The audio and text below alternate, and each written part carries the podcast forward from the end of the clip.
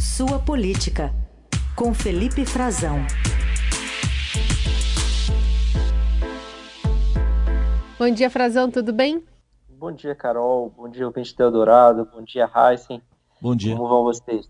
Tudo Estamos certo. muito, muito internacionais hoje, né? Já que o presidente está, o presidente Jair Bolsonaro está em Los Angeles, né? Vai se encontrar com Biden. Primeiro encontro dele, eh, deles dois, né? Nos Estados Unidos. A margem aí depois também das reuniões da Cúpula das Américas. Tudo pode acontecer, inclusive nada nesse encontro, né? Talvez seja melhor para os dois, né, Carol? É. Só uma foto para a eleição do Bolsonaro, para os objetivos políticos, porque o, o, a credencial que, com que o Brasil chega lá não é tão boa assim, né? Tem um peso muito grande de cobrança para que ele para que, o Bolsonaro se posicione sobre o desaparecimento do, do Bruno Pereira, indigenista da FUNAI, e do jornalista Dom Phillips. Há uma, inclusive, campanha já nas ruas na, na Califórnia com cobranças pelo paradeiro deles. É verdade, alguns outdoors lá com a foto dos dois. Bom, e tá na presidência, interinamente, o presidente do Senado. Queria te ouvir como a casa tem tentado capturar os cargos de embaixadores.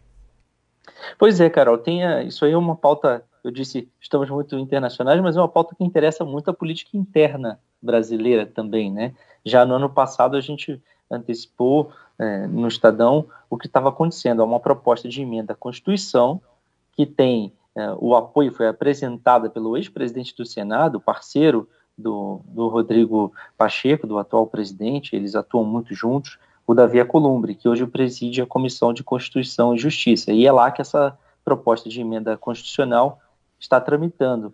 Ela prevê o seguinte, Carol, uma mudança na legislação, na Constituição brasileira, para que os senadores e deputados possam assumir cargos de embaixador, né, cargos de chefia das missões diplomáticas, pode ser também de consulados gerais, nós estamos falando de 185 cargos no exterior, mas principalmente dos 54 cargos mais importantes, né, que são os chamados postos A no Itamaraty, os mais cobiçados, postos de maior visibilidade, de maior prestígio internacional, como a própria embaixada em Washington, em, em Buenos Aires, aqui na Argentina, em Paris, na França, em Londres, no Reino Unido, que são de muito interesse. E hoje há um número residual de políticos nesses cargos, né? Não tem nenhum político de carreira, porque eles são obrigados a sair, né, renunciar ao mandato quando assumem esses cargos. E isso é, acaba bloqueando né, com que eles possam é, assumir essas funções. O que está em jogo é mais uma troca de cargos entre o executivo e o legislativo. E a mudança é justamente essa. A, a emenda propõe que eles não precisem mais renunciar ao mandato, poderiam assumir o cargo de embaixador e depois, se for o caso, retomar o seu mandato parlamentar. No caso, os deputados têm quatro anos e os senadores têm oito anos né, para participar, para poder fazer essa transição, ficariam livres disso, não, não perderiam o cargo se assumissem eventualmente um cargo. Bastante interessante, né, Carol? Bastante, é, é, assim, para os embaixa embaixadores, não, mas para os políticos é mais um campo, mais, inclusive para o governo, né, mais um campo de negociação. É, isso está sendo visto como uma captura, como algo muito prejudicial uh, para a carreira diplomática, para a política externa brasileira. Uh, a gente já viu nessa, nessa semana mesmo, né, o, o ex-embaixador Rubens Barbosa escreveu um artigo no Estadão dizendo que isso é uma ameaça à política externa brasileira. E eu conversei também essa semana com a embaixadora Maria Celina Azevedo Rodrigues, preside a Associação dos Diplomatas Brasileiros. Eles estão em campanha contra essa proposta do Davi Alcolumbre e conseguiram uh, o agendamento, né, a aprovação de uma, uh, de uma audiência pública no Senado, inclusive com a sugestão uh, de que participe dela o ministro das Relações Exteriores, Carlos França, para discutir com os senadores e expor por que ela é positiva ou negativa. E eu queria que a gente ouvisse um, um trecho do que a embaixadora falou, justamente porque eles acham, né, os senadores acham que é uma grande discriminação contra eles e contra os deputados, e dizem que, segundo ela, que são só dois ou três que devem ter interesse nisso. Mas como a gente sabe, são 185 postos e desses 54 de maior interesse, é claro que o Centrão não vai abrir mão disso. Ela entende que tem uma espécie de confusão né, entre os poderes, entre a função do legislativo e do executivo, e que hoje a gente tem uma diplomacia é, profissional. Muitas vezes o, o, diplomata de carreira é obrigado a cumprir instruções que são contrárias à ideologia dele, mas isso pode mudar para uma diplomacia mais partidária. Vamos ver o que ela diz. Nós somos a partidária e temos uma visão nacional. Não se trata de defender pontos ou pautas partidárias. Pelo que eu estou compreendendo, que eventuais interesses locais podem acabar afetando a atuação de um parlamentar como embaixador. E o Telmi, Felipe, você não acha que pode? Hein? É mais do que provável. Hum. Ele tem um mandato legislativo, ele não tem um mandato executivo. Tá aí, a, a embaixadora Maria Celina dizendo que né, nossa política externa é, é algo é, nacional, né, não é estadual nem municipal, e pode haver uma confusão entre os interesses dos parlamentares, inclusive de estados diferentes, quando representem ou não o, o, a presidência da República, né, o país, no exterior. E ela também entende né, que isso pode prejudicar, Carol e Heisen, a própria procura, o interesse né, e a renovação de, de, do corpo diplomático brasileiro é, por pessoas é, de primeira linha, pelo concurso público, que hoje é um dos mais difíceis é, do Brasil. A gente tem mais um trecho da conversa com a embaixadora. Qual é a posição que o Itamaraty vai defender ou que o governo Bolsonaro vai defender? Não quero saber. Eles estão cientes do que eu estou fazendo. Eu não estou interessada em que eles estão fazendo. Eu quero atravessar o samba, eu farei aquilo que eu acho eu preciso fazer, porque isto é o princípio da destruição do, como é que chama, da instituição, da carreira diplomática mundial. Se você acha que jovens vão entrar para o Itamaraty para disputar no paro ímpar por senador, por deputado, ou troca de voto político, não vão. Não vão mais conseguir recrutar gente de primeira linha, porque não tem perspectiva. Quer dizer, essa história são cargos intercambiáveis, aparentemente. Quer dizer, senador pode tudo.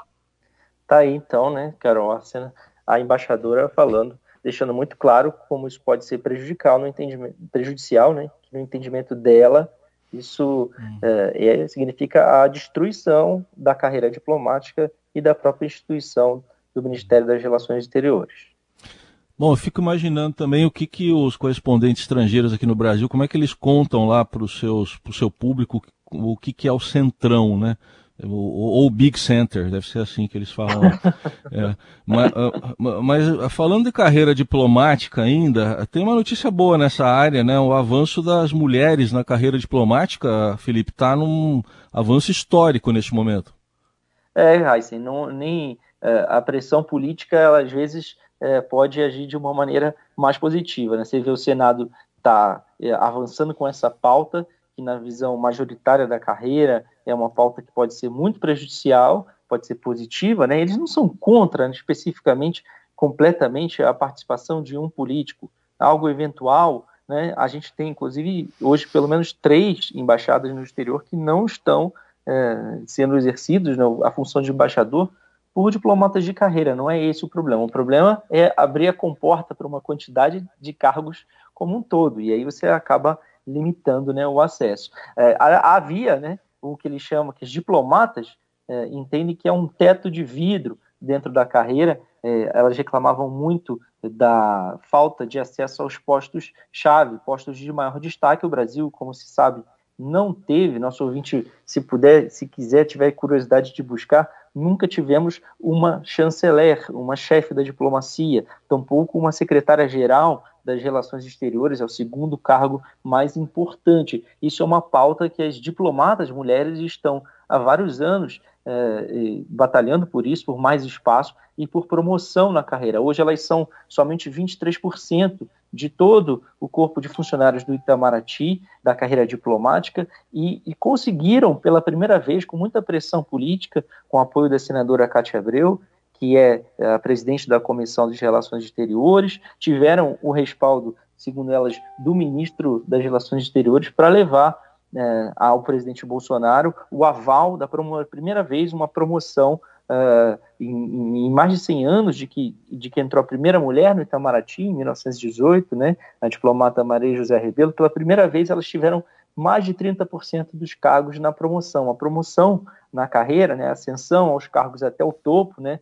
se chama ministro de primeira classe, da onde saem geralmente os embaixadores escolhidos pelo presidente, enviados para o exterior, ela segue critérios políticos, é por merecimento, passa por avaliações entre os próprios pares, né, entre os colegas diplomatas, pelas chefias, né, mas a decisão final é da cúpula do Itamaraty e é o presidente e o, e o ministro é que assinam, né, são eles que assinam essa promoção. E pela primeira vez, elas ficaram com mais de 30% em todos os cargos na carreira e ficaram com 36% das vagas entre os ministros de primeira classe. Foram dos 66 diplomatas né, que foram promovidos por merecimento, 22 mulheres. É uma boa notícia, isso foi comemorado por elas, mas é, há também motivo de atenção, né, porque não virou uma regra. É uma regra não escrita, né? não virou é, uma, uma regra é, para valer, não há uma reserva de vagas, elas inclusive discutem isso, Carol Reis, para que possa haver uma reserva de vagas, para que esse número tão baixo de mulheres no Itamaraty é, mude e que haja uma paridade maior de gênero, inclusive na própria representação das mulheres, né? Esses postos-chave que eu falava há pouco, que são foco dos, dos senadores, né? Dos, e dos deputados, de, dos políticos que querem capturar um pouco esses espaços na diplomacia, é, as mulheres têm uma representação muito pequena. Hoje, é, a gente tem os 54 postos, mas são só seis mulheres nesses postos A, né, os postos mais importantes. Então, essa é uma mudança é, comemorada por elas, mas também que requer bastante atenção e ainda e vir acompanhada de outras mudanças. Felipe Frazão, trazendo esses assuntos internacionais e que, como bem frisou, tem tudo a ver com a nossa política interna por aqui. Frazão, obrigada, bom fim de semana. Obrigado, bom fim de semana a todos. Até.